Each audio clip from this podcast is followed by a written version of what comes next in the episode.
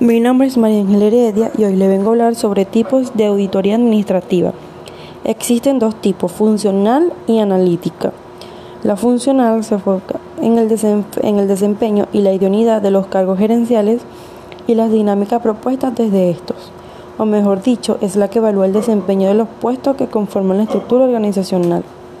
La analítica se centra en la comprensión de los procesos mismos que se ponen en marcha dentro de la estructura de la empresa o también se puede decir como la que se enfoca en el análisis de los procesos que se realizan en la empresa.